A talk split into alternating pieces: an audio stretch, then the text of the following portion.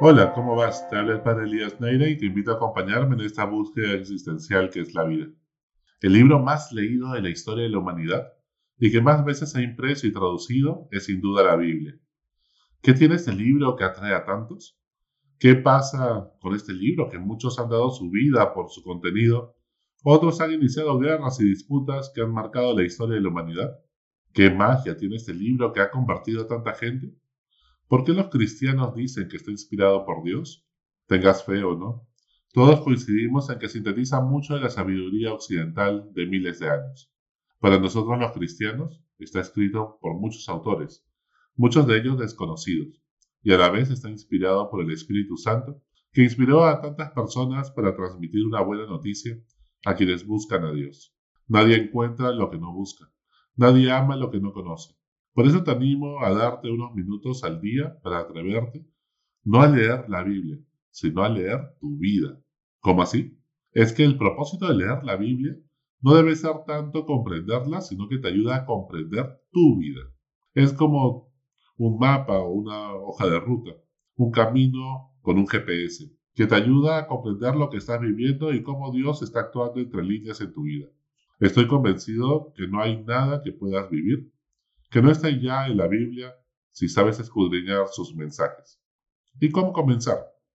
Si la comienzas a leer como si fuera un solo libro, sin más, te vas a aburrir sin comprender nada, pues no es un libro, sino muchos libros, todos ellos escritos de distintas épocas y contextos culturales con diferentes géneros literarios. Anímate a comenzar a leer la Biblia 10 minutos al día. Puedes hacerlo incluso con audios, mientras que haces otras cosas Así que no hay excusas de tiempo. Dios nunca es un problema de tiempo, sino de corazón. Por eso, te doy 10 consejos para comenzar a leerla. Primero, lee una traducción amigable.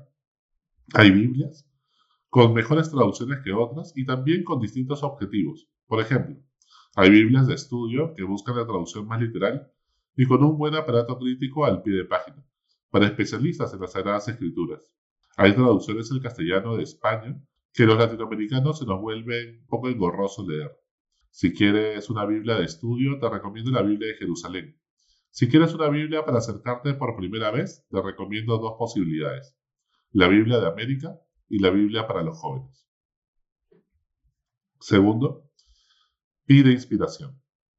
Antes de comenzar a leer, ora un minuto pidiéndole a Dios que te inspire.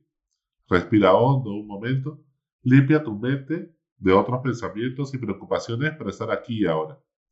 Abre tu corazón y tu mente a escuchar sin prejuicios, así sea una lectura que hayas escuchado cien veces. Siempre te puede decir algo nuevo al corazón. La Biblia es esa verdad siempre antigua y siempre nueva que puede renovar tu mirada en la vida. Tercero, tengo un orden. No se trata de comenzar por el Génesis para acabar con el Apocalipsis. Hay dos posibilidades y dos posibles formas de leer ordenadamente la Biblia que te aconsejo. Puedes leer la Biblia a tu ritmo o, si no, al ritmo de la iglesia. ¿Cómo es eso? Si la lees a tu ritmo, comienza por el Evangelio de Marcos, sigue con el Evangelio de Mateo, luego Lucas y por último San Juan. Sigue con los Hechos de los Apóstoles y luego las cartas de San Pablo. Al terminar el Nuevo Testamento, lee el Génesis y el Éxodo para después saltar a los profetas. Por último, lee los salmos y algunos libros sapienciales. Pero lo que más te aconsejo es leer la Biblia al ritmo de la iglesia. Durante dos mil años, la iglesia ha ido mejorando su pedagogía para organizar la palabra de Dios en el calendario litúrgico. Si tú meditas la lectura de la misa de cada día, todos los días, durante tres años, habrás leído el 90% de la palabra de Dios. La iglesia es como la mamá que ya te fileteó todo para que comas la carnecita y te sea más fácil digerirlo. En cuarto lugar, apóyate en mentores. Hay personas que han dedicado su vida al estudio de la Biblia y que pueden darte muchas luces para tu lectura. Por ello, cuando comiences la lectura de un nuevo libro de la Biblia, puedes revisar la introducción del libro, puedes ver un tutorial en Internet, el esquema teológico que tiene detrás, la teología que tiene el autor, el público al que se dirige y su contexto histórico. Puedes encontrar muchos tutoriales en YouTube, puedes encontrar podcasts e incluso algunas aplicaciones gratuitas, algunos apps como Rezando Voy o Reflexiones del Evangelio que puedes descargar en tu celular para que te ayuden a verla al lado espiritual y cómo aplicarlo a tu vida, en un contexto de oración. Quinto, personaliza tu Biblia. Tu Biblia es tan personal como tu diario. Ahí, haz tuya esta Biblia. Es lo que Dios te dice al corazón. Subraya y anota comentarios en los bordes de lo que Dios te dice en este momento de tu vida y lo que descubres sobre todo cómo es Dios o cómo es Jesús y cómo actúa. Incluso puedes encontrar aplicativos móviles que te permiten subrayar eh, pasajes bíblicos y hacer comentarios como el app Biblia Católica, que es una app gratuita que uso para tenerla en el celular y en la mano cuando la necesito. Sexto, busca conocer a Dios. San Agustín dice que lo que más desea en el mundo es conocerse a sí mismo y conocer a Dios. La Biblia, la palabra de Dios, te sirve para ambas cosas. Por eso, debes hacerte siempre dos preguntas cuando lees la Biblia. Primero, ¿quién es Dios o Jesús en este pasaje de la Biblia? ¿Qué descubres de Dios o de Jesús? ¿De su forma de actuar o de sentir? Y lo segundo, ¿qué mensaje te puede dar en este momento de tu vida? Esta segunda pregunta es el siguiente consejo. Séptimo, no leas la Biblia, lee tu vida.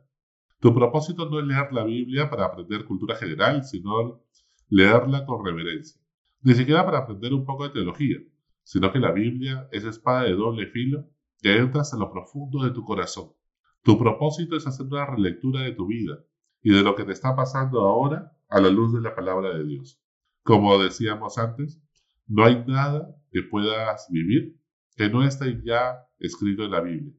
En cada historia de David y Goliat, de Abel y Caín, en la historia de José y sus hermanos, en la historia del profeta Jeremías o de repente del buen samaritano o el regreso del hijo pródigo. Por eso, San Agustín, cuando lee la Biblia, exclama, heriste mi corazón con tu palabra y te amé, cuando fue capaz de quitarse los prejuicios con respecto a este libro sagrado y sus enseñanzas. Octavo, quédate con un mensaje. Seguro surgirán muchos aprendizajes e ideas, muchos mensajes, pero debes elegir uno, un aprendizaje que resuena más en tu corazón. Una idea que necesitas seguir dándole vueltas, rumiándola en tu mente y en tu corazón.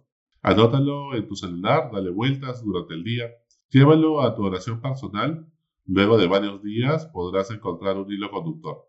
Quizás Dios te está insistiendo en algo. Noveno, cambia tu vida.